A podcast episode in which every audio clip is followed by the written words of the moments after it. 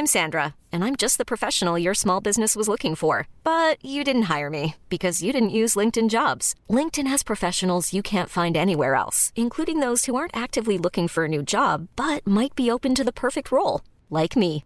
In a given month, over 70% of LinkedIn users don't visit other leading job sites. So if you're not looking on LinkedIn, you'll miss out on great candidates like Sandra. Start hiring professionals like a professional. Post your free job on linkedin.com/achieve today.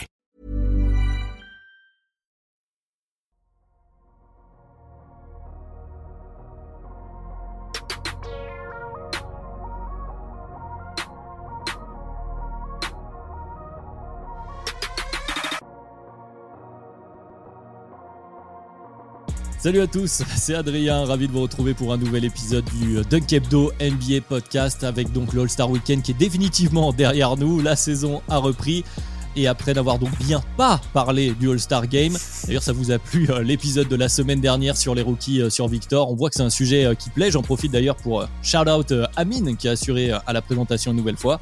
Et euh, cette semaine retour aux équipes, deux équipes de l'Est au menu du jour pas forcément les équipes en meilleure santé puisqu'on va parler des Brooklyn Nets et euh, des Toronto Raptors. Et évidemment pour parler euh, de la situation canadienne il nous fallait Gabin. Il est là. Comment ça va Gabin? Salut Adrien, eh ben ça va très bien, je suis très heureux euh, de parler de mon équipe de cœur. Et puis le, ça m'a fait regarder des matchs des Nets et je me suis dit que dans la vie, il fallait toujours prendre les choses du bon côté parce que le, il y a, y a des choses pires qui peuvent arriver ensuite, comme rester deux heures devant les Nets. Donc en fait, toute ta vie est remise en question ensuite. on, co- on commence direct à tirer à balles réelles. Non, il y aura aussi des choses positives sur les Nets, on espère en tout cas. On en parlera un peu plus tard. Et justement, on va pas se mentir, c'est pas l'équipe qui nous inspirait euh, le plus, qui inspirait le plus les membres de Duck Hebdo. Mais il y en a un qui est toujours partant, quoi qu'il arrive, c'est Tom. Comment ça va, Tom? Bah écoute, content de revenir, content de revenir. Ça fait euh, quoi depuis le dernier 4 quarts, j'ai pas, j'ai pas enregistré, donc content de, de rediscuter basket avec vous. Écoute.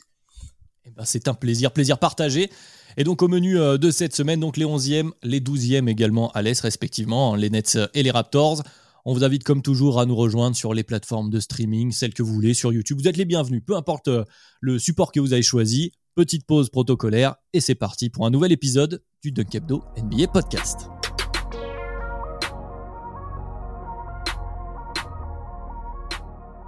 Pour démarrer l'épisode de cette semaine, zone de confort, Gabin, direction le Canada avec euh, les Toronto Raptors, donc les Raptors qui sont euh, actuellement 12e à l'Est, 19e attaque, 22e défense selon euh, Cleaning de Glace, des Raptors qui ont fini par, ça y est, par prendre la décision avant la trade deadline, quelques semaines avant. Exit Pascal Siakam, direction l'Indiana pour lui, on devra en reparler d'ailleurs sous peu, mais cette semaine on se concentre sur son point de départ, donc Toronto, exit Siakam, les clés confiées a priori à Scotty Barnes. Encore quelques mouvements également dans les derniers jours, les dernières heures de la deadline. Quelques surprises, départ de Schroeder, des non-départs aussi. On va pouvoir parler de Bruce Brown, de Gary Trent Jr., de Chris Boucher, de l'arrivée d'un Kelly. Le tableau est posé. Gabin, comment on en est arrivé là? Qu'est-ce qui a poussé euh, Masai à appuyer notamment sur le bouton Siakam? Est-ce que ce sont euh, les résultats par rapport à, au play-in qui s'éloignait petit à petit? Euh, le, je pense que les changements devaient arriver. La question c'était quand? Moi, je pensais que ça allait arriver euh, l'année dernière déjà. Et le Masai avait annoncé qu'il voulait voir un peu euh, ce que ça allait donner une nouvelle année avec ses joueurs. Sauf que on a très vite compris au début de la saison qu'en fait Scotty Barnes a pris en, niveau. Il est devenu très très fort. Je pense qu'on va pouvoir faire un point dessus. Et on avait toujours ces problèmes de, de timeline et de complémentarité entre tous les joueurs, notamment Siakam et Barnes et le le fait que l'équipe soit pas du tout au niveau et qu'on se dise ah bah Scotty Barnes fait un super début de saison, on peut compter sur lui. Je pense que ça a, ça a poussé Masai à, à faire ces changements. Maintenant, ce qui est dommage, je trouve, c'est qu'on aurait pu avoir euh, des meilleures contreparties en faisant les transferts plus tôt. En fait, Masai Ujiri, bah, on, on l'a vu avec euh, cette trade deadline encore, tant qu'il n'est pas 100% sûr de, de son trade, tant qu'il n'a pas exactement ce qu'il veut, il va pas le faire son, changement. Et donc le, c'est un peu frustrant, mais bon, mieux vaut tard que jamais. Donc voilà, on part euh, avec une nouvelle équipe avec euh, les classes Scotty Barnes et le Monster Trio euh, pour pour la. Tom, tu as la même lecture sur. bah, parlons d'abord du, du cas principal hein, de Exit Siakam. Même lecture pour toi sur ce début de saison. Ça y est, le choix. Il était temps de faire le choix. C'était peut-être le dernier moment d'ailleurs pour récupérer au moins quelque chose dans, dans cet échange. Je pense que la, la main leur a été euh, forcée tout simplement parce que euh, il y avait déjà, il, a dit euh, lorsqu'il a fait le transfert avec le, lorsqu'il a fini de, faire les transferts, il voulait donner une chance à ce groupe. Il a beaucoup insisté sur ça. Et donc c'est ce qu'il a essayé de faire en début de saison. Malheureusement, l'équipe n'a pas pu se passer du coup du départ de, Fred Van Vliet, qui n'a pas euh, été compensé entre guillemets par euh, l'arrivée de Denis Schroeder. Denis Schroeder qui lui aussi euh, au courant de la saison était passé titulaire, était ensuite revenu sur le banc. Donc voilà, c'était c'était assez aussi compliqué à lire pour lui cette situation là. Et en fait, ce qui s'est passé, c'est que si l'équipe, je pense que l'équipe euh, est, est restée en fait sur son niveau plancher et malheureusement pour euh, vu que l'équipe elle est restée sur ce niveau-là et qu'il y avait des obligations contractuelles notamment pour Giannobi et Pascal Siakam, il se voyait pas en fait continuer euh, avec euh, cette équipe-là qui au mieux aurait potentiellement fait le play-in et euh, payer tout ce monde-là et revenir plus tard, enfin revenir l'année prochaine avec tout ce monde-là juste payer plus cher quoi. C'était pas viable. Maintenant que vous avez posé le décor, je ne vais, pas, je vais pas rajouter, hein, je, suis, globalement d'accord avec tout ce que vous avez dit.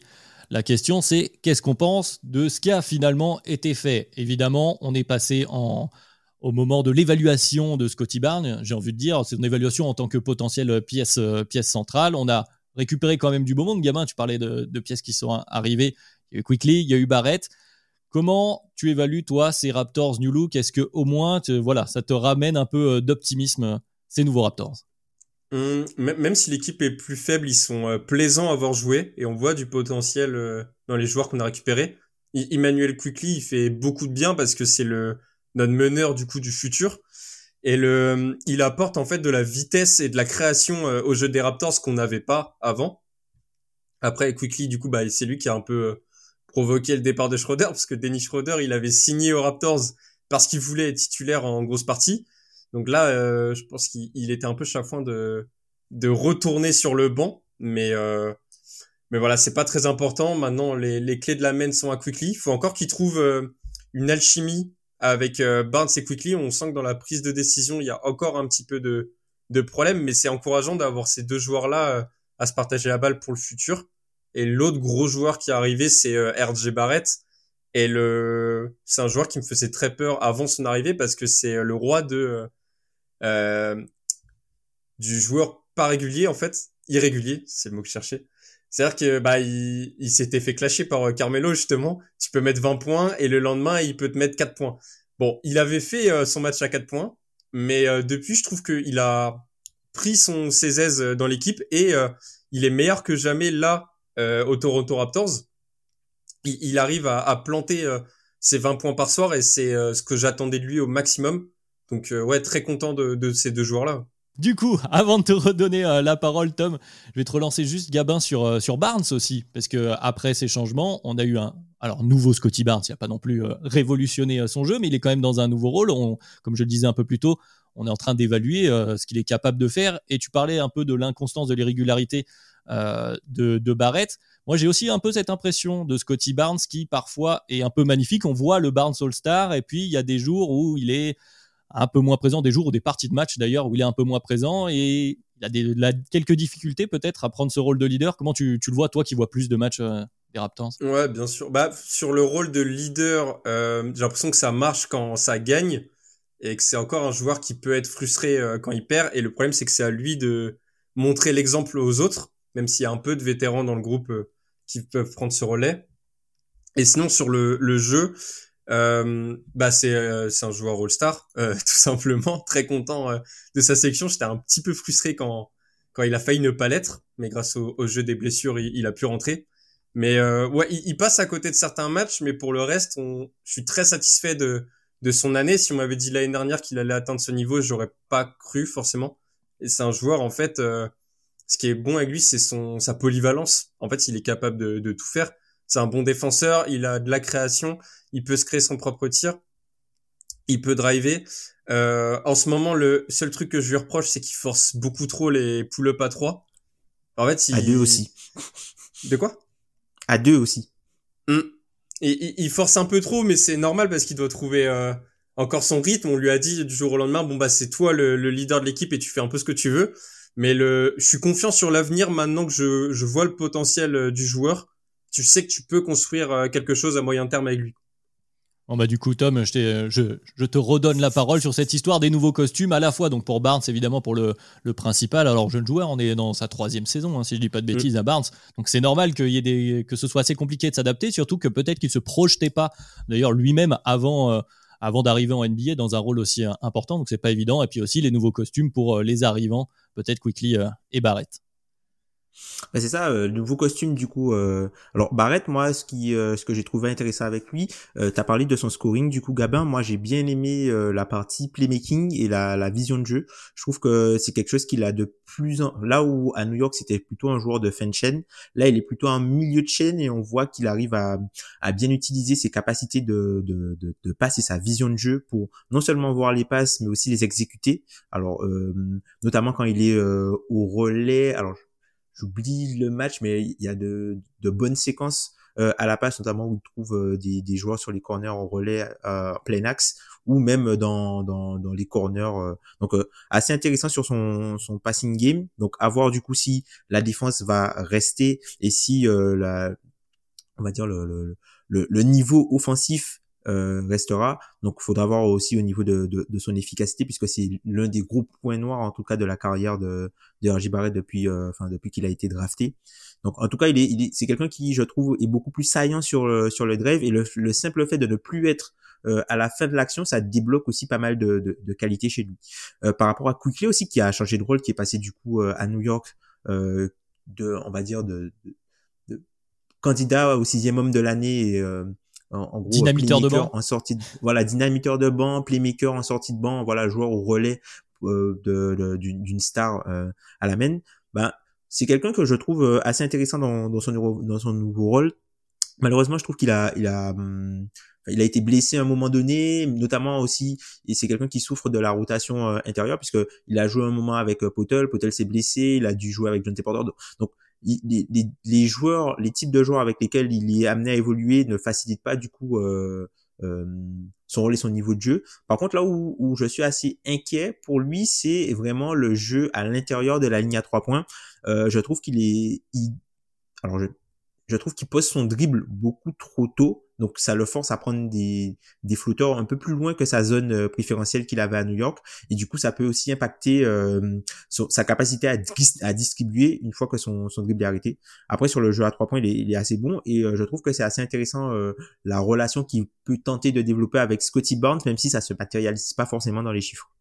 Effectivement, j'avais noté un peu comme toi. C'est vrai qu'il y, a quelques petites pannes euh, d'adresse pour Emmanuel Quickly euh, dans la. Enfin, une fois passé la, ligne à trois points, dernièrement, notamment, parce que tu l'as dit, les tirs qu'il prend sont un peu compliqués. Après, il amène quand même du spacing à, ses Raptors et euh, ça fait du bien.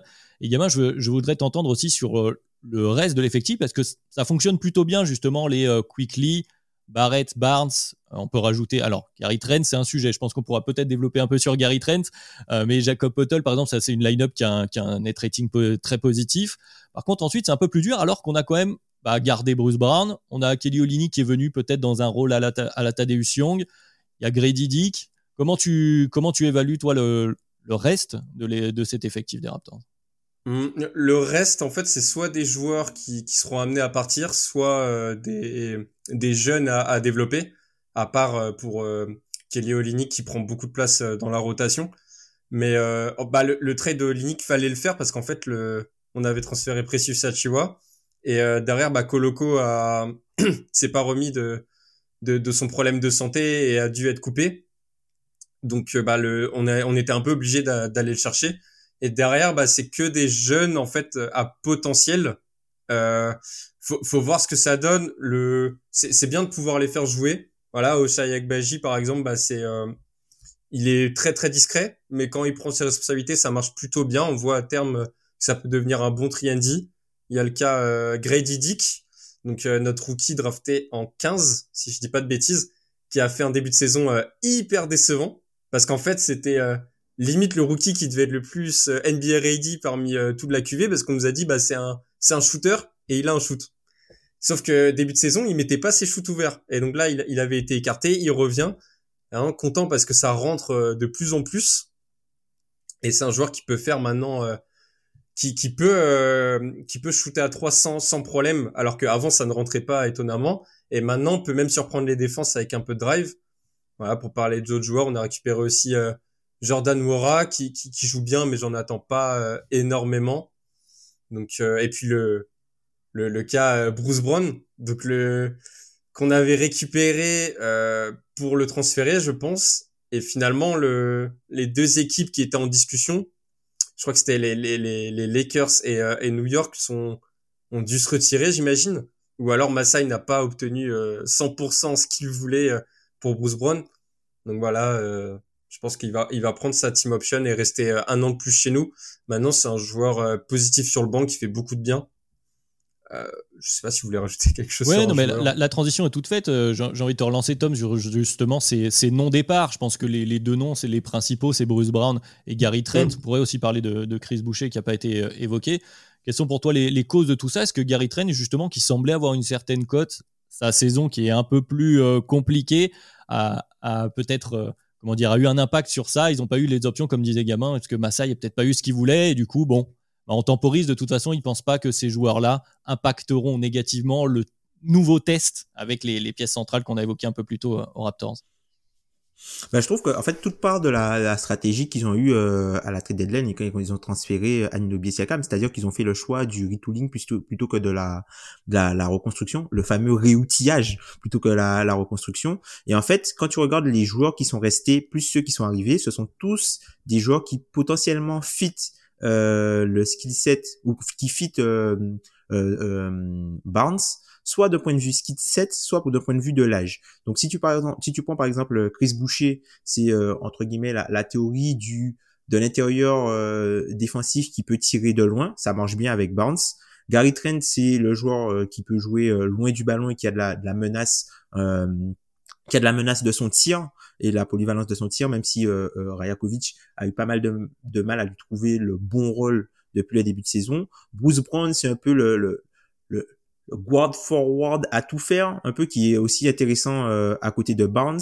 Et quand tu as par exemple Agbaji, donc comme tu disais euh, Gabin, c'est le, fameux 3D à l'aile potentiel à développer. T'as Noira du coup qui est totalement l'inverse du 3D, c'est le, le, c'est l'autre côté de la pièce, c'est-à-dire que c'est un attaquant qui ne défend pas, mais du coup qui qui peut aider Scotty Barnes notamment avec euh, qui, refuse pas les, les tirs. C'est un joueur qui refuse pas les tirs.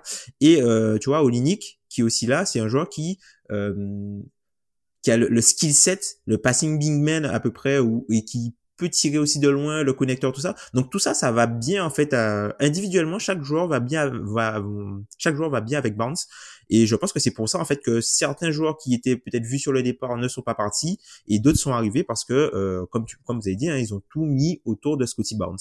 Oui, et puis ça, ça, semble être plus fluide en attaque. Alors, je vais pas regarder tous les matchs, Gabin, je, je, je, vais me tourner vers toi pour ça, mais ça semble être plus vite. Je crois d'ailleurs que. Euh, alors là, je le fais de tête, donc j'ai plus le match, mais ils n'ont pas battu le record. Vous n'avez pas battu votre record du nombre d'assists sur un match me semble, du côté des Raptors, ou, pas très loin, record de franchise, ou pas très loin en tout cas, ou peut-être c'était le record de la saison. J'ai la mémoire qui flanche un peu sur les Raptors. Mais, euh, mais en tout cas, oui, euh, je te, je te reste mal, mais, mais, l'attaque semble un peu, plus, un peu plus fluide, ça bouge un petit peu, les, les, profils sont complémentaires, hein, en tout cas. Bah le, en fait visuellement c'est bien mieux. Et ce qui est marrant c'est que dans les chiffres ça se voit pas forcément parce qu'on est devenu euh, une mauvaise défense et une attaque très très moyenne. Maintenant le, en, fait, c'est surtout une question de, de fit et, de potentiel et le, en fait, avoir un Emmanuel Quickly par exemple qui peut, euh, qui peut driver, qui peut shooter, euh, qui va très vite, qui améliore un peu ta pace, bah ça fait beaucoup de bien à cette attaque des Raptors qui était un peu du euh, à toi à moi avant, avec beaucoup d'iso prises par Barnes et, et Siakam. Là, on sent qu'il y a quelque chose qui se développe dans un jeu collectif donc l'attaque, en tout cas, d'ici un ou deux ans, va être largement meilleure en termes de plafond que, que ce qu'on avait l'année dernière. Et juste pour ça, je suis content. Et les, les matchs sont plus plaisants à regarder aussi. Ça, il y a, y a pas photo. Après, c'est vrai que l'équipe a l'équipe a été rajeunie, il y a eu il y a moins de, de stabilité et malheureusement on voit que euh, il y a pas mal d'écarts, il y a pas mal entre les, performances. C'est-à-dire que c'est un groupe qui peut enchaîner des matchs assez intéressants. J'ai en tête, tu as le match euh, contre OKC où euh, voilà ils arrivent euh, jusqu'à la fin du match on voit vraiment des promesses tu vois avec Barnes à la fin du match on a aussi Quickly qui fait de bonnes choses à la, à la fin du match notamment une belle séquence dans le quatrième carton le match aussi face à Chicago où bon malheureusement ça se finit ça se finit mal pour eux mais bon ils, ont tenu ils ont tenu ils ont été assez intéressants.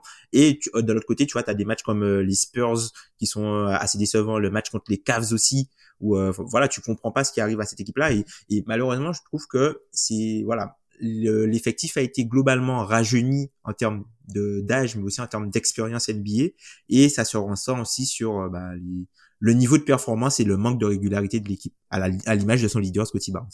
Bon, du coup, la question suivante, c'est quelle est la suite? Tout simplement, euh, il reste une, un peu moins d'une moitié de saison. Qu'est-ce qu'on peut espérer Qu'est-ce qu'il faut regarder? Et évidemment, je vois que tu l'avais noté, Tom, dans la trame, et c'est vrai que c'est c'est euh, comment dire le sujet qui pend un peu au-dessus, c'est que le pic euh, des Raptors euh, cette année, s'il n'est pas dans le top 6, il s'en va en direction de San Antonio, si je dis pas de bêtises. C'est ça. Du coup, Gabin, qu'est-ce qu'on fait de cette fin de saison? Et surtout qu'est-ce qu'on regarde du côté des Raptors? Il y a un joueur à regarder absolument, c'est Emmanuel Quickly, parce qu'à la fin de saison, on va, devoir le prolonger. Et ça serait, Enfin, c'est impossible de, le voir partir vu qu'on a tradé pour lui en, en, grosse partie. Donc voilà, faudra, faudra surveiller son évolution pour voir quel tarif euh, on va devoir lui mettre à la fin de saison. Et maintenant, il y, y aura des décisions à prendre sur euh, bah donc Gary Trent Jr. C'est sa dernière année de contrat. Voir ce qu'on peut en faire, peut-être un sign and trade ou alors le laisser partir euh, pour rien. Il y a Kelly Olynyk à prolonger, mais je pense que ça va se faire assez naturellement. Et puis prendre des décisions sur sur Bruce Brown, on devrait prendre la team option, mais derrière, est-ce que tu arrives à trouver un trade euh, à la draft ou pendant la, la free agency ou alors après? Et puis sinon, à, à surveiller, c'est l'évolution en fait du jeu entre le, le trio du futur, donc Barnes, Quickley, Barrett, voir comment euh, l'alchimie continue de se développer. Et puis sur tous les jeunes, regarder un peu euh, qui peut faire partie de ton futur. Est-ce que Grady Dick c'est juste une bonne passe ou est-ce que on a trouvé un bon shooter sur lequel on peut compter? Est-ce que Akbaji et Noira, c'est trop limite Ou alors tu peux les inclure dans tes rotations euh, sur les années à venir? Bah, C'est tout ça qu'il faut, faut regarder. Tom, je t'ai vu faire la moue sur euh, le futur Barnes Quickly Barrett. bah, en fait, c'est ça. C'est-à-dire que dans... Si tu prends que les trois noms, ça fait, tu te dis, ok, c'est assez intéressant et qu'il y a du potentiel. Mais en fait, ce que j'ai fait, c'est que j'ai regardé, en fait, les équipes qui sont dans le bottom 10 de la ligue actuellement. Donc, on a Toronto, du coup, qui a Barnes, Quickly, Barrett. Donc, vous, je vais vous énoncer les autres. Où est-ce que vous mettez, est-ce que vous allez me dire, est-ce que vous mettez ce trio-là au-dessus ou en dessous? Donc, on a des trois avec potentiellement Cade, Ivy et Duren. Au-dessus. Non, bah, les Raptors, je pense je mets au-dessus. Hein. Mid. Ça, Moi, je suis voilà. Là, c'est même tiers. même tiers. Je vais, je vais répondre en tiers. tu vois. Après, bon, on a Koulibaly Poulavdia, normalement. Ils sont au-dessus. Ensuite, on a Victor Vassell et, et Johnson. Bah, Johnson. en fait. Euh... Ouais. Voilà. Ensuite, on a Lamelo, Miller, Mark Williams. Ah, j'aime bien la théorie. Ah, c'est... Ouais. En termes de profil de joueur, ouais. Continue. après, on a, ouais. Après, tu vois, on a Portland avec euh, Sharp, Scoot et euh, Anthony Simons. Non, potentiel, c'est fort aussi. Ah, c'est modulo Scoot. Je vous renvoie à l'épisode de la semaine dernière. C'est compliqué pour Scoot cette saison, mais euh, mais voilà, selon comment on le prend. Mais tu vois, y a pas, ils sont pas clairement au-dessus. Hein. C'est sûr. Après, on a Memphis qui est là, du coup, avec euh, Ben, Jaren Jackson et Jamorant. Bon, ils sont au-dessus. ouais. ils sont au-dessus. On a Brooklyn avec euh, Bridges, Johnson et Thomas. On va en reparler. on va en reparler, mais tu vois, on voit que, enfin, ils peuvent, ils sont un petit peu au-dessus, mais pas non plus. Euh, c'est pas, tu vois, tu dis pas les yeux fermés. Ensuite, on a Atlanta avec Trey Young, Okongu et euh, Johnson, Jalen Johnson, pardon. Là, pour moi, Atlanta est au-dessus. Et après, on a Houston avec Shengun, Smith et Green. C'est-à-dire que, donc, quand on fait cette liste-là, ce sont les, les, les, les 10 pires équipes de la ligue cette saison. Aujourd'hui, ce top 3-là, il est peut-être pas meilleur que, euh, c'est peut-être l'un des 5 pires de la ligue, potentiellement. Ah, ah, tu m'as refroidi. Euh. non, mais c'est compliqué, effectivement. Moi, c'est un peu ce que j'avais noté, et je peux peut-être le rajouter maintenant, sur la période d'évaluation euh, des Raptors et du bouton Siaka, mais je pense que ça a joué sur l'hésitation de Masai à appuyer sur ce bouton au fur et à mesure. C'est qu'il n'était pas certain euh, et on ne l'est toujours pas, hein. d'ailleurs on est en période d'évaluation, que, que déjà Barnes puisse atteindre ce niveau. Parce qu'en fait, pour être ta pièce centrale de ce rebuilding dont on est en train de parler, faire partie d'un trio du futur où tu crois, c'est un mec qui doit avoir un potentiel au moins top, euh, allez, DH20, je vais être gentil. On va dire quelque chose comme ça pour, pour que tu y mm. crois vraiment. Alors, effectivement, il avait l'air de bien aimer Quickly, par exemple. Apparemment, c'était quand même la pièce centrale du trade, c'est il voulait Emmanuel Quickly, mais on est quand même sur un pari aussi, donc il n'y a rien de garanti. RJ Barrett, bon, il y a des, il y a des clairs euh, euh, soucis, on va dire, dans son jeu jusqu'ici. On peut penser que ça, que ça ira mieux, mais disons que les trois, il y a quand même beaucoup de points d'interrogation et il n'y en a pas un par rapport aux listes que tu viens de citer, Tom, où à chaque fois, pratiquement, il y a un gars, on se dit, ok, lui, il y a encore le soit il y a encore, soit on est certain pour euh, Victor, le potentiel que ce soit un joueur capable à un moment donné d'être la pièce centrale de ton rebuilding. Donc là, c'est bien de créer de la complémentarité autour de tes joueurs, mais tu es en train de t'enfermer, j'ai l'impression, avec euh, en plus jeune. Alors je suis désolé pour ça, gamin, je vais, te, je vais te laisser donner ton avis là-dessus, mais sur un projet que je vais qualifier à la boule. Et je le dis pas de manière positive cette fois-là, où justement tu vas te retrouver avec peut-être, et si ça se passe bien, trois gars qui sont euh, suffisamment forts pour te faire gagner des matchs, pour attraper des sélections All-Star, euh, comme euh, des Zach ou des Demar de Rosanne du côté de, Chicago, mais pas suffisant pour que justement tu puisses te projeter plus loin. Donc ça pose la question de est-ce que tu continues de jouer à fond là-dessus, à la boule, entre guillemets, ou est-ce qu'il il va falloir appuyer sur le bouton encore d'après au bout d'un moment et la question des, contrats rentre à ce moment-là? Bah, Je pense que de toute manière, l'effectif dans cet état-là, même avec euh, ce trio, il n'est pas assez fort pour euh, aller chercher euh, tout de suite un, un play-in et que l'équipe peut jouer la 12-13e position en fait avec avec ces joueurs-là. Et donc dans ce cas-là, tu es quand même bien placé au draft et tu peux compter sur les joueurs que tu vas récupérer. Maintenant, c'est c'est sûr que si tu as ton choix. Ah bah, faut parler de celui de cette année, mais c'est sûr que si tu finis 14-15e, tu as beaucoup plus de chances d'avoir le joueur euh, générationnel euh, premier de la draft. Maintenant, en fait, vu que tu as euh, Scotty Barnes qui t'offre un niveau plancher un peu élevé déjà de base, tu peux pas trop, en le gardant, jouer la, la 15e place. Donc c'est un peu le mieux qu'on puisse faire de prendre des joueurs, voir ce que ça donne, essayer de rester 11, 12, 13 pour aller gratter des pics de draft. Et du coup, pour parler de celui de cette année, bah ouais, qui, qui est protégé top 6. Euh, ce qui est marrant, c'est qu'on ne sait pas vraiment euh, sur quelle chaise danser parce qu'on se dit qu'il faut aller chercher euh, la sixième euh, place en partant de la fin pour s'assurer le pic.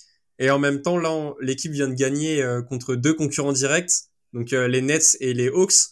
Donc ça me fait un peu peur pour pour la fin de saison parce que j'ai l'impression qu'on va se retrouver à la place du con à, à donner notre pic aux, aux, Spurs qui vont se frotter les mains parce qu'il sera dans tous les cas, ça sera un beau pic normalement. Mm. Mais c'est ça la grosse difficulté en fait, c'est-à-dire que non seulement le, le, le pic, euh, le pic euh, est protégé, et la théorie voudrait euh, que l'équipe se saborde pour s'assurer de descendre le plus bas possible. Sauf que en l'état, vu ce qui, vu ce qui, le niveau de ce qu'il y a derrière, au pire où ils peuvent descendre, je pense, hein, c'est cinquième. Et encore.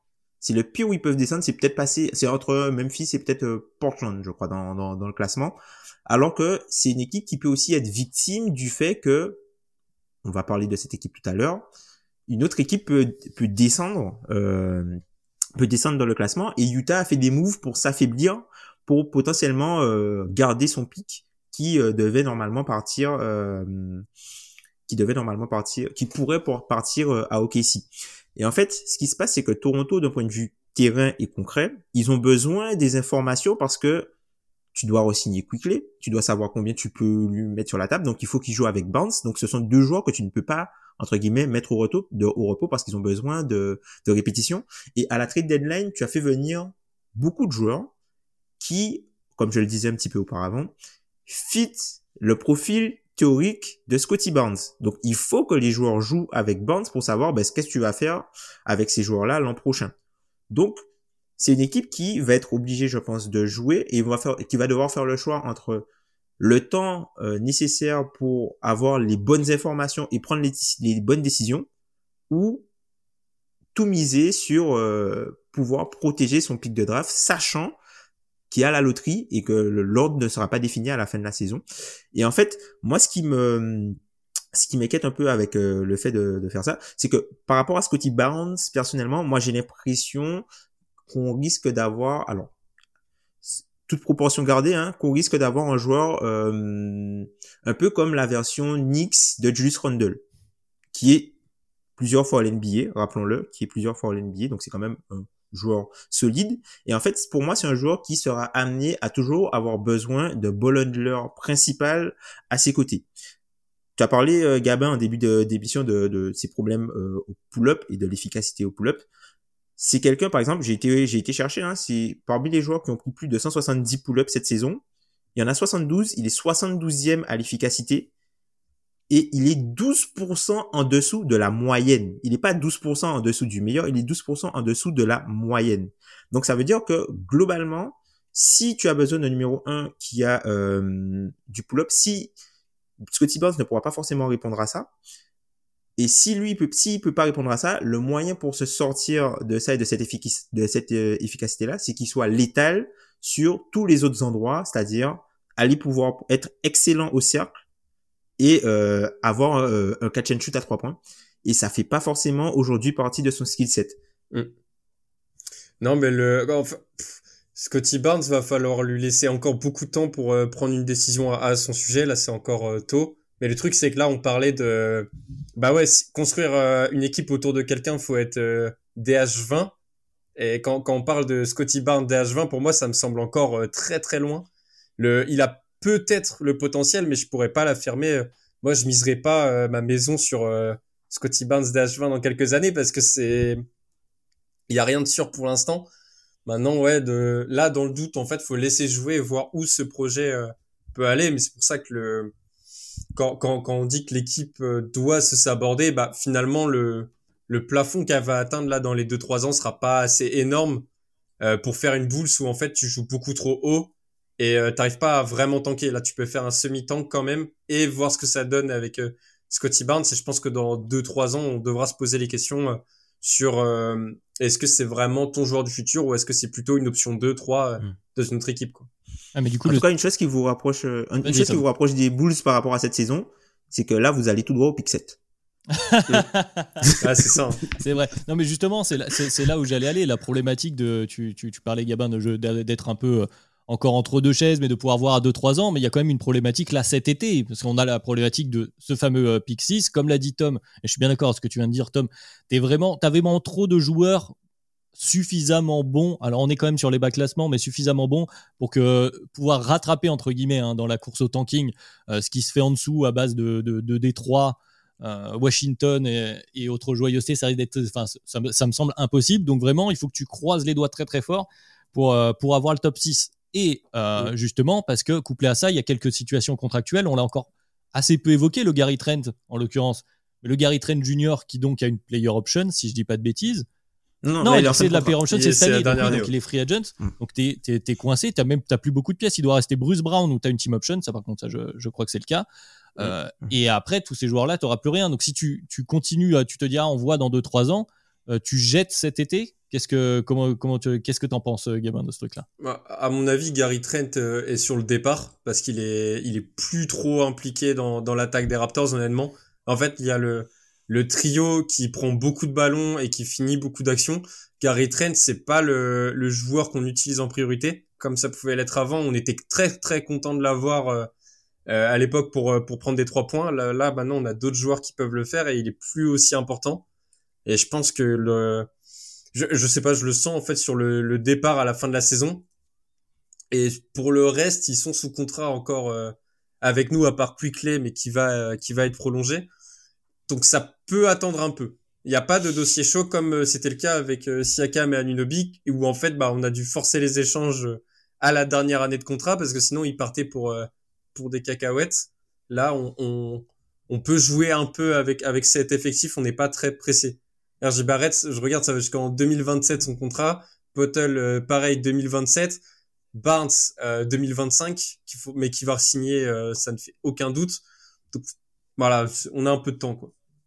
Est-ce que tu as un mot de la fin D'ailleurs, bah, justement, j'allais te demander, toi, par rapport à ta, ta, entre guillemets, ta situation de Bulls fan, et du fait que tu rapproches, en fait, tu as, fait le rapprochement entre les deux, tu lui conseillerais quoi, toi, bah, par exemple En fait, moi, le, ça va rentrer en contradiction un peu avec euh, le, le discours que j'ai tenu sur les Bulls euh, il y a quelques semaines. Mais pour moi, euh, à la place des Raptors, j'aurais plus envie de tenter, euh, entre guillemets, parce que je mets des guillemets parce que c'est assez compliqué, mais le, la version tank que la version win now, entre guillemets, parce que j'ai l'impression. Alors, en tout cas, en l'état, les, justement, les Quickly Barnes Barrett, aussi bons, enfin, avec les qualités qu'ils ont de joueurs, c'est quand même pas des joueurs qui sont sur les standings de Demar de Rosanne, Zach Lavine et même Vucevic, si on le met dedans. Je pense pas que ce soit des joueurs qui sont à la fois en termes de qualité et à la fois en termes de temporalité parce que c'est aussi ça du côté des Bulls, c'est que tu as des joueurs, de toute façon, enfin, Demar de Rosanne et euh, Nicolas Vucevic, eux, ils jouent et ils essaient de gagner le maximum de matchs et on est quand même sur une seconde, voire euh, vraiment dernière partie de carrière, quoi. Donc, ils n'ont pas vraiment euh, d'intérêt à, à, à, faire du tank puisqu'ils seront pas dans l'effectif qui sera après. Là où pour tes Barnes, Quickly, Barrett, peuvent faire des erreurs et en même temps se dire qu'ils seront encore là. Comme tu l'as dit, Gabin, ils sont assez sécurisés. Donc moi, je serais plutôt dans, dans, dans l'équipe entre guillemets du tank, mais comme on l'a dit, de toute façon, je l'ai noté comme ça, il faut prier pour le top 6. Moi, je l'ai noté sur la projection de l'intersaison. c'est vraiment, il faut prier pour avoir ton pic en top 6 parce que de toute façon, tu es entre les deux. Je pense qu'à la fois descendre, comme tu l'as dit, Tom, et comme je l'ai répété, c'est un peu compliqué, à la fois monter au-dessus, même si euh, on va en parler, bon, Brooklyn, tu vas peut-être pouvoir les passer. Je pense que le gap est quand même en train de se créer petit à petit et je suis pas sûr que tu sois j'ai pas regardé le calendrier, cela dit, il me semble qu'il est plutôt simple euh, de mémoire sur la seconde partie, enfin plutôt simple, dans les parties les plus simples. Moyennement. Pour, ouais, pour les Raptors, mais je suis pas sûr qu'aller qu'aller récupérer euh, Atlanta et Chicago soit dans le menu possible. Commence à y avoir 4-5 euh, matchs quand même de d'écart, donc ça me semble aussi compliqué de. Ah bah le, les deux derniers matchs, c'était ceux qu'il fallait perdre et, et c'est dommage. Mm. Mais surtout que tu vois l'obligation des Spurs, elle est reconduite. Hein. C'est-à-dire que si il est pas top 6 euh, cette année, le pic, bah, on repart pour la même chose du coup euh, un, 6 pour l'année prochaine et on repart encore pour l'année prochaine, euh, pour l'année d'après jusqu'à 2026, euh, tu vois, euh, euh, un 6. Et donc, je pense pas que l'objectif de Masayu Ujiri quand il fait ce trade-là, c'est d'être dans le top 6 à la draft sur les trois prochaines années. Quoi. Donc, je pense que c'est quelqu'un qui et, et c'est ça aussi la, la, problématique du, du retooling, c'est que non seulement euh, tu as déjà des choses en place, donc tu vas prendre des décisions en fonction de ce que tu as en place, parce que même s'ils ont le top 6, j'imagine qu'ils vont pas faire le meilleur joueur disponible, puisque ils ont déjà construit tout un écosystème autour de Barnes. Donc ils vont réfléchir potentiellement au fit avec Scotty Barnes, peu importe le joueur qu'ils vont récupérer. Donc déjà là, ça, ça peut poser euh, déjà euh, une première problématique. Et la deuxième chose, c'est que tu es déjà euh, potentiellement sur l'horloge. Parce que disons que là, Scotty Barnes, il a sa troisième année. Mhm. Ça veut dire que à la fin de la saison, on est d'accord, à la fin de cette saison, il peut signer une prolongation qui débuterait à la, au début de la saison prochaine. Donc ça veut dire que tu as déjà un décalage par rapport à ta euh, par rapport à ta timeline entre guillemets et, et tes différents contrats. Et peut-être que le joueur que tu vas récupérer, ben, il sera pas non plus prêt tout de suite. Et le moment où ce joueur-là, il sera prêt, vu que ça fera à peu près, euh, ça va faire quatre saisons, potentiellement quatre saisons d'écart entre les deux, ben, le moment où ce joueur-là sera prêt, ben, peut-être que Scotty Barnes, il sera déjà en fin de contrat. Et du coup, ça peut euh, décaler, en fait, tout ton, ça peut décaler tout ton échiquier.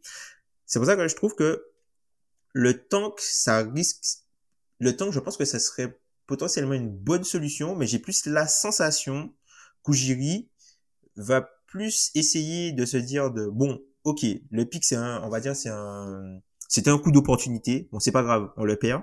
Et ce qu'on va faire, c'est que on va euh, se délester de cette obligation d'envoyer les pics pour se positionner sur un joueur qui a potentiellement l'âge de Scotty Barnes ou qui est déjà euh, prêt euh, par rapport qui, qui, est proche entre guillemets de, de, de, de l'âge et du, du skill set de Scotty Barnes pour pouvoir envoyer des pics. Par exemple, de Novan Mitchell l'an prochain. Mm. C'est-à-dire que si tu te débarrasses au hasard, voilà. Par exemple, si tu, tu entre guillemets, là, tu, ton pic, il part à San Antonio cette année. Ça veut dire que tu as tous tes pics qui sont à toi, plus les pics que tu as reçus d'Indiana. Si quelqu'un, si Mitchell arrive sur le match, tu peux faire une offre puisque tu auras le contrat de Quickly ou de Barrett à envoyer et tu as aussi, du coup, des pics de draft pour satisfaire les cases. Et c'est un joueur qui, en termes de temporalité, en termes de skill set et en termes de niveau de jeu, fit aussi le Scotty Barnes. Donc je pense que c'est peut-être la stratégie que que veut Ojiri, c'est-à-dire d'être un maximum flexible pour pouvoir agir sur le, le marché, sachant que il voit en Barnes son joyau. Oui, c'est ce que j'allais dire. Pour moi, ces choix-là qui ont été faits finalement de tout ce qu'on dit, c'est un témoignage de la foi, euh, peut-être un peu contrainte hein, de Masai Ujiri, mais en tout cas la foi qui est posée au développement de, Barnes pour qu'il pète le plafond euh, qui était estimé. Gamin, je te laisse le mot de la fin quand même sur les Raptors. Est-ce que justement ce plan que Tom vient d'évoquer, est-ce qu'il t'a redonné un peu le sourire justement? J'ai très peur d'un retooling qui ne marcherait pas, parce que ça veut dire que tu t'engages pour être... Euh, au maximum à plein potentiel 8 9 e sur tes meilleures années avec un joueur que tu chercher en plus et que derrière tu vas devoir retanker euh, dans tous les cas si t'as pas atteint un plafond énorme. Donc le c'est la pire chose qui puisse m'arriver, c'est pour ça que Massage je le trouve très euh, il s'est beaucoup engagé sur Scotty Barnes alors que euh, bah pour l'instant il est il est très très bon mais comme on l'a dit, il n'y a pas forcément le potentiel d'être le futur meilleur joueur du monde ou de faire partie des 10 qui t'emmènent vers une bonne équipe. Donc c'est vrai que c'était peut-être un peu tôt. Maintenant, il y a des circonstances qui font que bah ils ont été obligés de de tout balancer. Ils se sont dit bah on a déjà Scotty qui est un bon joueur, mais ouais je suis inquiet. On aurait peut-être dû faire un vrai tank, mais la situation fait qu'on peut pas le faire. Donc euh, à voir sur les futures années, mais espérons juste que ça joue pas le ventre mou pendant 5 ans parce que ce, pour l'instant on va tout droit dessus. Mm. Après, Jury, il a jamais fait ça hein. dans son histoire à Toronto. Jury, il a jamais fait ça. Il a jamais fait de. Enfin, la seule fois où il a essayé de faire un gros tank comme il faut, c'est quand il, transfère Rudy Sauf que en transférant Rudy à Sacramento, l'équipe décolle. L'équipe décolle parce qu'il avait fait le transfert pour euh, se positionner à la draft pour Andrew Wiggins. Et puis l'équipe a décollé et depuis, euh, bah, il, est, il a construit du milieu et finalement il est arrivé à gagner le titre en transférant pour Kawhi euh, à la fin. Mais c'est, c'est quelqu'un qui a toujours construit du milieu, mais qui est jamais parti de, du tout bas. Donc peut-être qu'il veut essayer de reproduire ça, à voir s'il peut y arriver, mais c'est pas la chose la plus simple. Et encore une fois, il n'y a pas qu'une seule façon de reconstruire. Hein. Si ça se trouve, là, on est assez euh, pessimiste par rapport au niveau des joueurs, mais peut-être que dans, dans 3-4 ans, ces joueurs-là, ben, ils seront peut-être tous top 10 à leur poste. On sait pas. Ouais, bah. sait pas. Peut-être que Barnes sera Kawhi Leonard. Euh, voilà, il y a plein de choses. mais non, mais c'est, il faut. Et puis il y a la reconstruction aussi pour terminer aussi dans le dans les scénarios possibles dont on parle. Alors évidemment il y a les trades, les assets pour trade, et puis il y a à, à la Nets entre guillemets. Alors c'est peut-être un peu plus compliqué du côté de Toronto, mais quand tu auras un peu plus de place justement dans les dans les finances, quand tu auras la fin du contrat de Bruce Brown, tu auras plus Gary Trent, etc peut-être que ça peut tenter des gens, un Barnes qui progresse, de venir jouer avec Scotty Barnes pour des free agents. Donc c'est aussi quelque chose qui existe, même si les grosses signatures de free agents, et on en avait parlé, il me semble que vous en aviez parlé dans le, soit c'est le podcast sur les Knicks qui évoque tout ça, que, des équipes qui fonctionnent avec des grosses signatures à la free agency, c'est pas quelque chose de, très euh, euh, qu'on voit beaucoup en tout cas sur sur ces dernières années. Et puis historiquement, les Raptors, ça donne pas beaucoup envie à cause de, la météo, j'imagine. Et donc le, problème, c'est que c'est un peu, euh, ben le, le titre qu'on a gagné c'était grâce à un trade quoi et pas avec un joueur qu'on avait draft en fait c'est c'est très dur de se projeter sur un gros free agent qui va venir signer chez nous parce qu'on n'est pas les Lakers quoi tu vois Peut-être qu'on ferait les meilleurs joueurs canadiens, mais on va pas avoir, va pas avoir de, de, mauvaises idées. Non, mais voilà, un projet donc à surveiller euh, à moyen terme, j'ai mm. envie de dire maintenant pour, euh, pour les Raptors. Et puis donc euh, une fin de saison évidemment qui va être peut-être un peu plus compliquée, mais mais qu'on pourra voir. Passons à la deuxième équipe du jour quand même. Il nous reste un, petit peu de temps. Deuxième équipe au, programme de cette semaine, c'est celle donc qui se trouve, donc à l'heure où on enregistre, on l'a un peu précisé, juste au-dessus euh, des Raptors, donc à la première place éliminative finalement au bout de la saison, la onzième place. Ce sont les Brooklyn Nets et euh, comme je le disais dans l'intro, les Nets qui ne sont pas vraiment l'équipe qui nous inspirait le plus, en tout cas cette semaine chez De Kemdo. Mais justement, c'est peut-être aussi un sujet en soi, le manque d'inspiration autour de ces Nets.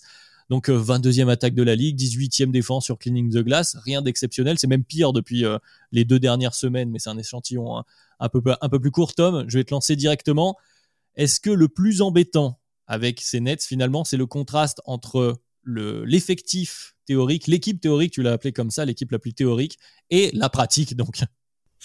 Bah en fait, quand tu regardes ces c'est une équipe qui est remplie un peu de, de role player et c'est un peu une équipe entre guillemets de de d'hipster entre guillemets. On va dire ça comme ça. Euh, tu vois les les les, Michael des longs ailiers voilà, les Michael Bridges Dorian Finney-Smith les Nick Claxton. Et même quand tu regardes les joueurs qui potentiellement sortent du banc c'est ce sont des joueurs qui sont euh, assez quand même euh, qui étaient assez bien vus euh, peut-être au niveau de enfin qui sont peut-être bien vus dans chez, chez les hipsters entre guillemets. Quand tu prends, tu vois, Dennis Smith Jr. qui a, qui a un peu repris euh, sa carrière en étant un, gros défenseur on-ball, et Tredon Watford, donc qui a été vu du côté de, de Portland l'an dernier, Deron Sharp aussi, euh, euh, bon, bon, intérieur. Donc en gros, c'est vraiment le, le, le, combo de joueurs et en fait c'est l'équipe pour laquelle la théorie du costume et la théorie du domino est euh, la plus euh, la plus difficile. On en avait parlé du coup lors, du dernier 4K où euh, Constant avait notifié que cette équipe-là manquait du coup de Ben Simmons. C'est pour dire, hein, c'est vous dire que cette équipe-là manquait de Ben Simmons, notamment parce que c'est l'un des seuls joueurs qui est capable de, de, de, de, de créer quelque chose sur demi-terrain en tout cas d'amener en, tout cas le Ben Simmons là qu'on a eu euh, récemment même s'ils viennent se reblesser ils viennent se reblesser euh, face à face à Minnesota euh, qu'il a apporté un peu de, de vitesse ben là c'est une équipe qui est stagnante et qui en attaque ne marche pas et on s'en rend bien compte puisque tu vois on a on l'a vu sur les deux dernières semaines là c'est une équipe qui est à 20 points sur 100 possessions moins bonne que la moyenne de la ligue offensivement. C'est irréel. C'est irréel. Ce sont les pires sur les deux dernières semaines. Mm. Euh, effectivement, la, pire attaque, même si la défense, euh, comme euh, Tom, tu viens de le rappeler, il y a Cam Johnson aussi, que je crois que tu n'as pas cité, qui est aussi dans. Je ne le range pas dans la communauté hipster, comme Oui, mais dans ce type de profil, en tout cas, de, de, joueurs qui. Oui, c'est vrai. Qui, voilà, qui pourraient amener une théoriquement bonne défense, mais on a des soucis d'attaque. Le costume, tu l'as très bien dit, autour de Michael. Du coup, Gabin, je vais te demander, qu'est-ce que tu en penses du coup de, ces Nets-là que moi j'ai appelé là dans mes notes la vie sans les stars? Ouais. La vie sans stars, c'est pas mal. Moi, le, je trouve que ces Nets, ils nous ont un peu trahis. parce que le, c'était une équipe, mine de rien, où euh, il y avait des promesses parce que c'est une équipe remplie de bons joueurs. Et je me suis dit, ah bah, le, que des role players 3D, on va avoir du jeu run and gun, ça va shooter dans tous les sens, et derrière défense d'élite, quoi. Et en fait, on n'a aucun euh, des deux. C'est-à-dire qu'en attaque, le c'est une équipe qui est statique, elle ne bouge pas. Le le à toi à moi de basket départemental, c'est vraiment ça. C'est euh, un joueur va tenter des ISO, ça va pas fonctionner, il va tenter sur quelqu'un d'autre. Je trouve qu'il y a pas assez de de jeu en fait de création de système et, et c'est terrible. Il... C'est peut-être pour ça que, que Jacques Vaughan a été émincé, mais le jeu ne bouge pas. Et, euh, et de l'autre côté, en, en, en, défense, je trouve qu'il il y a les potentiels euh, en termes de niveau et physique, et je trouve qu'ils se font avoir sur du jeu collectif en fait. Donc c'est peut-être euh, un problème du coaching staff. Va falloir faire un gros point dessus. Mais le sur, des systèmes simples ou des jeux de cut ou de même la, défense en transition, les Nets c'est une mauvaise équipe alors que il y a tous les joueurs pour que ça fonctionne. Donc je suis très très déçu du niveau parce qu'honnêtement, j'en attendais bien mieux. Je les voyais euh, top 6, enfin le 6 7e sans trop trop de problèmes vu la qualité des joueurs. Et là bah c'est ça remet tout en question. Mmh. Et puis je pense que si tu vois l'attaque aussi a une, un fort rôle sur la mauvaise défense hein, puisque encore une fois quand tu ne mets pas de points en attaque quand tu mets pas de panier ben tu tu ne peux pas replacer ta défense de l'autre côté et du coup mm. tu subis beaucoup de semi transition ce qui arrive à, à ces nets là et ben le fait de, le simplement le fait de pouvoir mettre le ballon dans le panier un petit peu plus souvent pour ces nets là ben ça leur permettrait aussi de se replacer défensivement et mm. de, de, pouvoir être euh, être attaqué entre guillemets sur demi-terrain, de pouvoir de pouvoir utiliser leur capacité défensive qu'ils ne peuvent pas utiliser parce que offensivement ils sont trop mauvais. Et malheureusement, comme offensivement il y a quasiment personne qui arrive à créer un décalage. On se retrouve beaucoup avec euh, du, du Chocam Thomas. non, mais qui fonctionne parfois, c'est dit, mais. Eh, fonctionne parfois, Un match sur 15, ça fonctionne. Oui. Qui fonctionne parfois, sauf que malheureusement, c'est pas euh, quelque chose de viable. C'est pas quelque chose de viable euh, à long terme. Et on voit que au final, ils arrivent à tenir peut-être une mi-temps. Et après, sur un, un, un, quart-temps, ils se font totalement exploser. Tu vois, le match d'hier, le quatrième quart-temps, ils disparaissent littéralement. Tu vois, offensivement, ils ne mettent plus rien dedans. Et euh, voilà, c'est ce qui malheureusement arrive à cette équipe-là. Et encore une fois, tu vois, Jacques Vaughan, Jacques Vaughan qui euh, qui est parti, les gens, il y avait, il y a eu pas mal de, de, plaintes. Euh, du moins, les, joueurs semblaient être soulagés de son départ. Il a été remplacé par Kevin Oli. Et après le remplacement, tu, vois, généralement, as, une fois que tu as un coach qui, soi-disant, par exemple, si c'est le coach qui euh, avait perdu le vestiaire, que les coachs ne jouaient pas pour lui et qui est remplacé par, par quelqu'un, on a vu des images, par exemple, sur les réseaux sociaux où les joueurs étaient souriants, machin, parce que eh ben ils prennent la troisième pire défaite de l'histoire de la NBA après un changement de coach. Il n'y a pas eu l'électrochoc euh, qui est souvent euh, attendu à ces moments-là. Vous avez fait la, transition, évidemment, on va en, en parler de, de, ce changement de coach avant de parler euh, du, du, reste de l'effectif.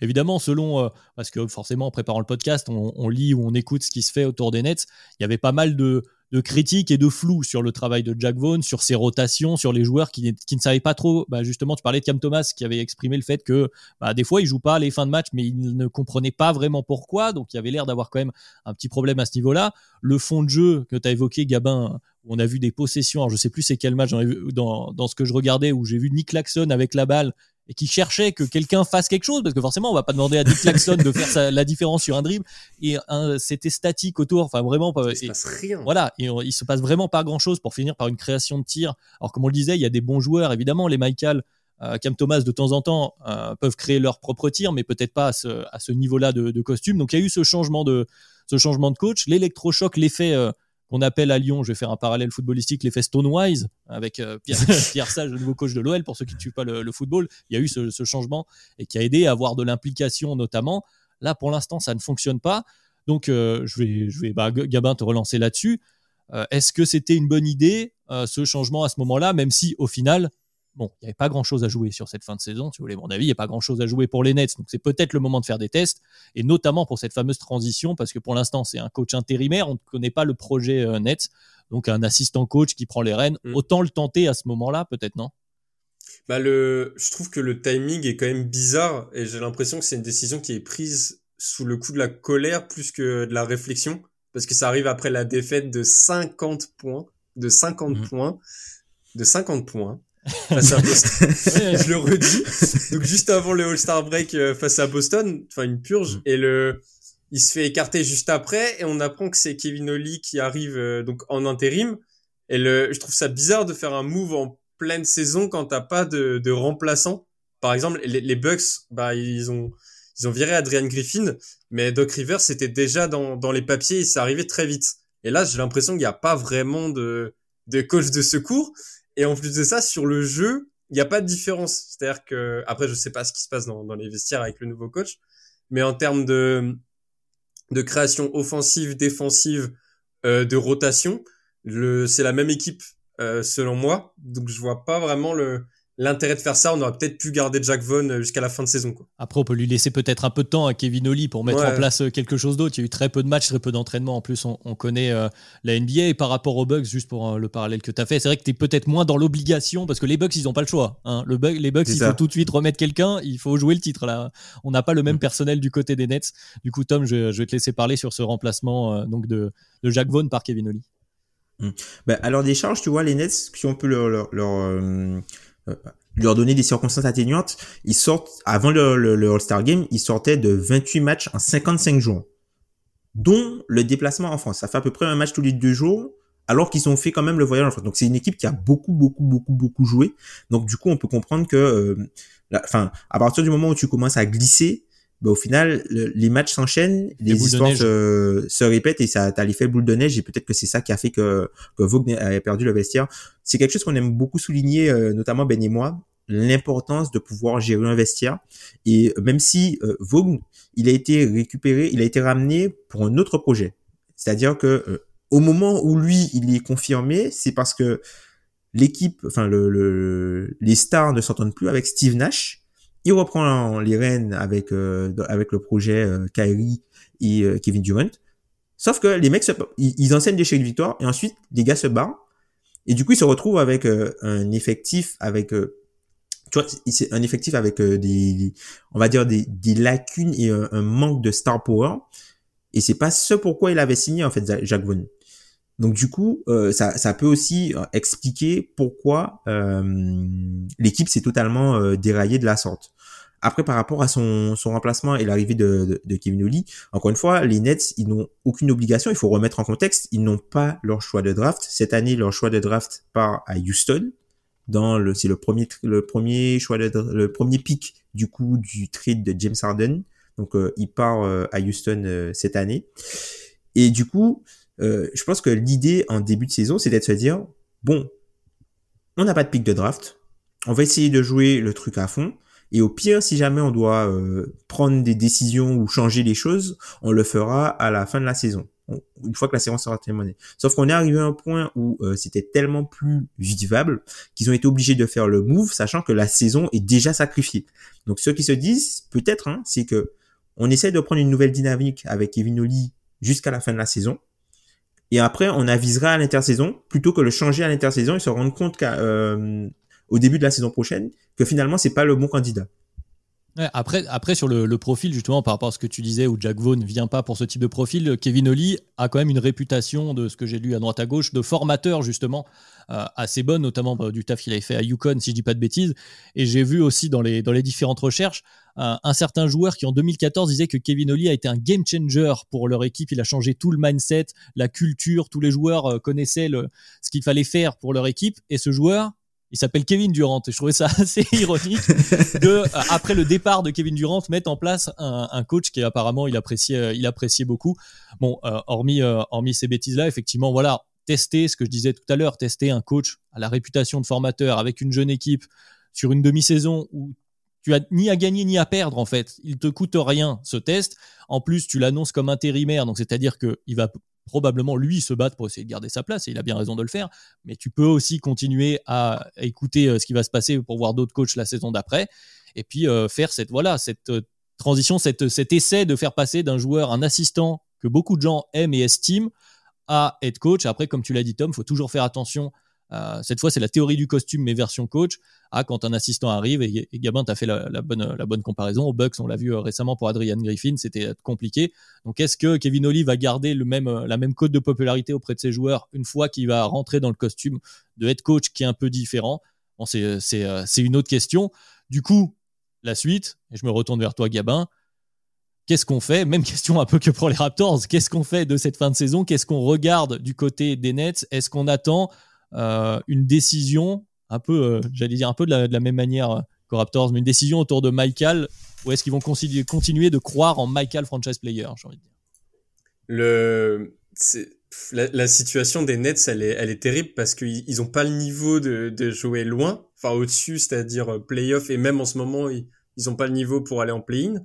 Et derrière, bah, le, trade de James Harden euh, de, des Rockets, il te coûte très très très cher encore. Donc en fait, ils peuvent même pas tanker parce que là, tu l'as dit, leur pick de draft, il va à Houston. L'année d'après, ils ont celui de Phoenix euh, qui sera pas bon et euh, le Houston elle swap et tu récupères 2026 qui est encore à Houston. Enfin, en fait, tu peux même pas être vendeur alors que tu as beaucoup de joueurs qui, je pense, ont, une grosse cote sur le marché parce que le, ça sert à rien de tanker. Donc, faut jouer au maximum avec une équipe qui a pas un potentiel euh, énorme. Et ça qui, qui est très très compliqué. Et maintenant, j'ai entendu dire, bah, construire autour de, de Michael Bridges, mais le, le costume, enfin, la théorie du costume pour Michael Bridges est un peu euh, trop gros. J'ai l'impression que le, là, avec les Nets, il force beaucoup euh, offensivement et que c'est pas, ça, ça, ça a l'air pas naturel pour lui, en fait, de autant avoir le ballon en main et, et prendre des shoots. Enfin, Mikal, en fait, c'est un joueur qui est excellent, je pense, en deux, troisième option, mais on peut pas lui donner comme ça euh, tous les ballons d'une équipe. Donc, je, pour répondre à ta question, Adrien, franchement, j'en ai aucune idée. Bah, du coup, je vais, je vais en rajouter un peu, euh, Tom, du coup, par rapport à ce que vient de dire Gabin. Justement, on a eu ce changement de coach, on se pose tous des questions. Si nous, on se pose des questions, enfin, quand je dis nous, c'est observateur au sens très large, hein, y compris les fans NBA autour de cette construction avec, euh, avec Michael. Pourquoi ils n'ont pas bougé à cette trade deadline, Tom, les, Nets? Bah, je pense que alors il y a, y a, des choses qui sont assez intéressantes puisque sur cette euh, notion de pas bouger, euh, il y, a, y a du coup Kelly Iko, je crois de The Athletic ou Sham Charania, avec qui avait reporté avec euh, Charania, je crois que les, les, les Rockets leur avaient proposé du coup de récupérer une partie de leur tour de draft en échange du coup de, de Michael Bridges et qu'ils ont tout simplement refusé. Euh, alors peut-être que Personnellement, moi, je l'aurais fait. Personnellement. Mais après, peut-être que les Nets, ce qui se passe, c'est que ils ont déjà eu une reconstruction pareille où ils n'avaient pas leur, leur, choix de draft. Euh, par exemple, quand ils ont fait la, la, première reconstruction qui justement avait, avait, mis en lumière Sean Marks, où euh, ils n'avaient pas de pick de draft, mais à chaque fois ils récupéraient, euh, ils arrivaient à bien drafter avec les swaps ou avec les swaps qu'ils obtenaient justement suite au, trade qui qui est de Garnett avec avec Boston. Et en fait, là, c'est un peu le même cas de figure. Et ils se sont relevés de ça en faisant quoi? En récupérant, non seulement en générant de la valeur avec des joueurs qui sont draftés haut, et puis ensuite en libérant du cap space pour faire venir des joueurs à Brooklyn. Et donc, et ça, c'est quelque chose, ils ont fait ça il y a 4-5 ans. 4 ans, je crois. C'est 2018 ou 2019, je crois, l'arrivée de KD.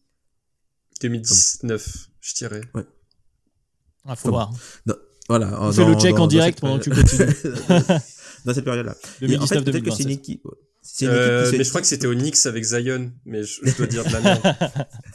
En fait, je pense que c'est une équipe qui se dit qu'ils sont capables de faire la même chose et plutôt que transférer Michael Bridges pour après repartir euh, à zéro, euh, repartir à zéro, mais peut-être qu'ils se disent que on va essayer de garder Michael Bridges pendant deux ans, puisqu'on a une fenêtre en 2025 où on aura euh, de l'argent à dépenser parce que le contrat de Ben Simmons normalement devrait sortir des finances.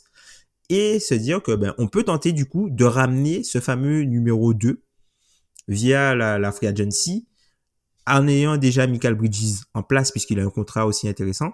Et ensuite utiliser tous les tours de draft qu'on a euh, qu'on euh, du côté de Phoenix et de Dallas potentiellement avec les, échanges de Kyrie Irving et de et de Kevin Durant pour faire venir un autre joueur et pour avoir un projet qui fait sens.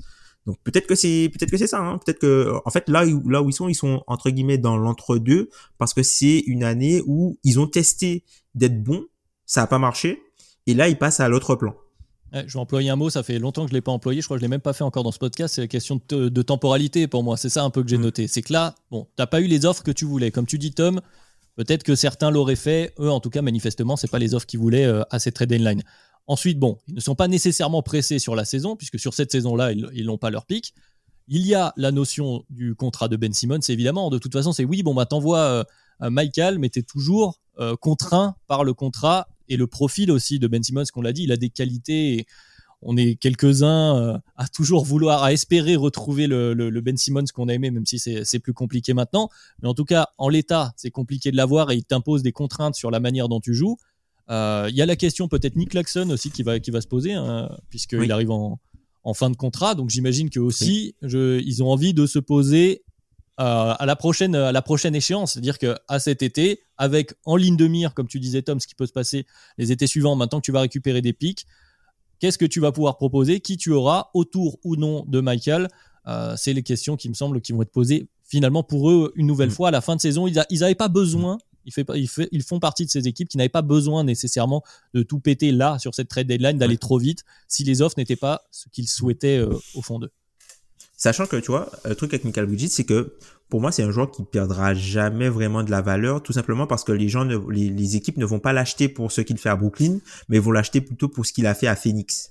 Et c'est ça. Et comme le fait que tu ne le vois pas en fait dans ce profil-là, tu sais pourquoi, tu sais pourquoi tu vas l'acheter et du coup tu tu peux te dire qu'il sera forcément bon dans ce rôle-là en fait. Donc s'ils le mettent qu'ils le mettent sur le marché là ou euh, à l'intersaison prochaine, pour moi, ça change pas grand-chose sur ceux qui seront capables d'attirer. Et bien au contraire, peut-être qu'ils pourront même obtenir plus euh, à l'intersaison prochaine, tout simplement parce que il y aura des équipes qui auront eu des campagnes de playoffs décevantes et qui seront euh, à la recherche de ces profils. sous pression, voilà, qui seront sous pression et peut-être à la recherche de ces profils. Donc c'est un coup de poker qu'il a tenté. Sean Marks, il a déjà fait des, des coups qui ont marché, mais c'est vrai que on peut s'apercevoir que du côté de la fanbase de, des Nets, qu'elle soit anglophone ou française, de plus en plus de gens commencent à demander sa tête, puisque au final, il a déjà fait sauter pas mal de fusibles, hein, parce que Nash, Vaughn, euh, qu'est-ce qu'il a viré encore? Atkinson au tout début, bah, ça fait pas mal de fusibles et bah, ça fait beaucoup de coachs euh, virer avant que lui saute. Ah bah Donc, euh, à voir si c'est pas lui le prochain. Ah bah c'est exactement la question avec laquelle j'allais relancer Gabin pour, pour conclure sur ses dettes, parce qu'effectivement, comme tu l'as dit, on peut euh, essayer de dire ah ça a été le coach qui fonctionnait pas, un peu parler des joueurs d'implication. Il en a parlé il y a pas longtemps. Il a un peu, il a pas pointé du doigt euh, très très fort, mais tout de même, il avait l'air de dire c'est aussi un petit peu la faute des joueurs. Et il a commencé dans, dans son interview à dire un peu quand même en tâche de fond, oui, je dois prendre mes responsabilités, mais jusque là bon, bah, de toute façon, un GM ne va pas se virer lui-même. Donc, c'est la question sur laquelle je, veux te relancer pour, terminer, Gabin. C'est est-ce que Sean Mark sera encore là pour justement aller au bout de son plan si on va jusqu'à cet été? Est-ce qu'il n'y a pas un, risque quand même de, changer totalement, de renverser la table hein, finalement du côté des Nets si tu changes de GM euh, je, pense qu'il n'est pas forcément inquiété pour l'instant, mais d'ici un ou deux ans, si l'équipe n'obtient pas de résultats et qu'en plus t'as pas de jeunes, donc en fait que tu la situation empire petit à petit, ouais, dans ce cas-là, euh, Sean Marks pourrait sauter. Maintenant, j'ai l'impression qu'il n'est pas forcément en danger pour l'instant, mais forcément on n'a pas les les inside, on sait pas forcément euh, ce qui se passe dans la franchise et si si on doit parier sur le GM en difficulté, il y aurait, il fait partie de la shortlist, ouais. Maintenant, euh, j'ai l'impression qu'aussi il a fait de son mieux avec ce qu'il pouvait parce qu'il a quand même ramené euh, KD Irving et Harden euh, au. Il a réussi à mettre sur pied une équipe qui était capable d'aller chercher le titre. Et là, maintenant, cette équipe qui n'a pas fonctionné, elle paye, euh, elle paye les pots cassés. Mais en fait, avoir une équipe euh, compétitive comme ça par la free agency et des échanges, ça a un prix qui paye maintenant. Donc c'est je remettrai pas toute la faute dessus, quoi. Tom, si tu veux après, ce sont ses décisions. Ouais, après, ce sont ces décisions qui ont amené à là. Alors oui, euh, ça se défend de, enfin, ça, ça, se défend de, le, le, choix qu'il a fait euh, à, au moment de ramener du coup Kyrie, KD et DeAndre Jordan qui faisait partie du package, ne l'oublions pas, qui faisait partie du package, et ensuite de transférer pour euh, James Harden, c'est entre guillemets, ce sont ses choix, c'est lui qui a, donc c'est normal que ce soit lui qui paie entre guillemets les les, les pots cassés du fait que ça se passe mal, et puis malheureusement pour lui. Euh, il avait une situation où il, il, a pu créer un contender et pour lui, en termes de résultats, ce contender-là, il a gagné une série de playoffs. Donc, c'est vrai que, euh, alors oui, tout n'est pas de sa faute, mais c'est lui qui était aux manettes. Donc, du coup, ça va lui retomber dessus. Ouais, après, moi, ce que je voudrais là, ajouter un peu à sa, à sa décharge, entre guillemets, c'est que la plupart de ces moves-là en question, alors ça changera probablement rien si décision doit être prise, mais c'est que la plupart des moves, je pense qu'on les faisait à peu près tous. C'est-à-dire, c'était difficile au moment où il prend les décisions, notamment autour euh, des, stars, de, faire autrement. Peut-être qu'au niveau des coachs, il y avait autre chose à faire, peut-être en effet.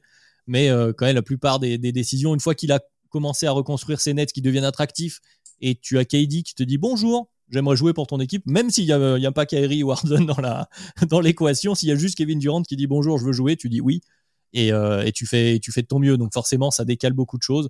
Bon, maintenant, ce sera voilà, forcément une autre chose à surveiller pour, pour les Nets, pour les, en tout cas pour ceux qui suivent les matchs, ce sera peut-être euh, voilà une longue fin de saison avec pas grand chose à jouer, en espérant peut-être des cartons, euh, encore des Cam Thomas game euh, qui partent totalement, qui, qui, prend feu. Mais globalement, et peut-être, je sais pas, Kevin Oli, hein, qui, qui, se réveille bien sûr, mais a priori, pas grand chose à jouer d'ici à la fin de saison, une nouvelle fois du côté de Brooklyn. Donc peut-être pas le podcast le plus, le plus heureux hein, des, des, équipes les plus positives pour la fin de saison, mais justement, il, est, il faut parler de ces équipes-là maintenant, puisque petit à petit, la saison avance, deuxième moitié de saison, on va finir par parler euh, des équipes de haut de tableau. Et il se passe toujours des choses en NBA, même dans la, dans la deuxième partie, justement, euh, à la, à la mi-saison. Il y a beaucoup de bilans qui sont tirés pour les équipes qui sont un peu courtes par rapport euh, aux objectifs de pré-saison. Donc, c'était le cas pour ces Raptors et pour ces Nets. Est-ce que vous voulez ajouter un dernier mot, messieurs? Ça vous va? Faut arrêter de, de, faire jouer Ben Simmons et Nick Claxton en même temps sur le terrain. Ah, ben Simmons, il joue plus. Il est blessé encore. Bah, euh, le match d'hier, il jouait, ceux d'avant, et ça, ça, marche pas ensemble, faut arrêter. Voilà, c'est fini. Et puis, ben là, ils sont au milieu d'un road trip de 5 matchs. Euh, Bonne chance. Il, joue Memphis, il, joue Memphis, il joue Memphis au prochain match dans l'un des duels des pires attaques euh, de, de, de, la ligue, donc ça va, on verra, mais bon. C'est vrai que c'est une saison qui, euh, malheureusement, euh, il y avait eu pas mal de promesses par rapport mm. euh, à la fin de la saison dernière. Et c'est vrai que cette saison a un peu fait euh, retomber le, le, le, soufflet sur euh, ce qu'on avait vu la, la, saison dernière. Et malheureusement, si ça reste en l'état, c'est pas prêt de s'améliorer pour l'an prochain. Et limite, le terrain sera facultatif pour ces Nets-là. Oui, la on, saison prochaine. On ne sait pas si on connaîtra les, les, voilà, les noms, les visages de ceux qui seront qui feront pas partie de la prochaine bonne équipe de Brooklyn. Donc voilà, à voir d'ici à l'été. Euh, bah, on arrive au bout, au bout de ce podcast. On est à peu près dans les temps cette fois, donc euh, c'est plutôt pas mal. Félicitations à, à vous, messieurs.